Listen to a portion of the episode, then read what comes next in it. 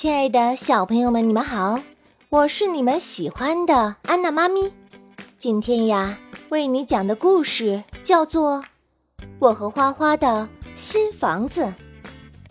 这个故事由汉明觉教育研究院著会，哈尔滨工业大学出版社出版。早上，我还在被窝里，听到门外一阵阵的响动，然后我走出去一看。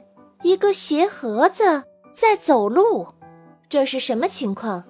我慢慢的走上前，掀开盒盖。哦，原来是花花在捣鬼。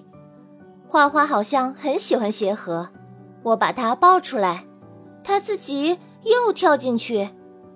它还蹲在鞋盒一边的圆孔旁，假装窥探的样子。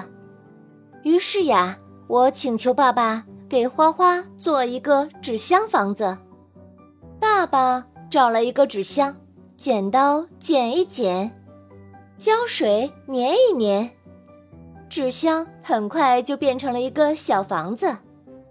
我和爸爸用彩笔给房子画上漂亮的图案，又找来一个垫子给房子当地毯。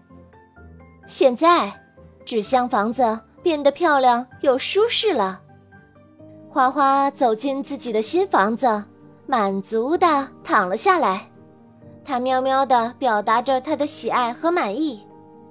呵呵，我也想要一个纸箱做的房子。于是爸爸找来家里最大的纸箱，剪刀剪一剪，胶水粘一粘，纸箱就变成了一个大房子。小朋友们。这个故事就讲到这儿。现在呀，我要问一问你们：你们有把纸箱当做房子的经历吗？我是安娜妈咪，咱们下次再见吧。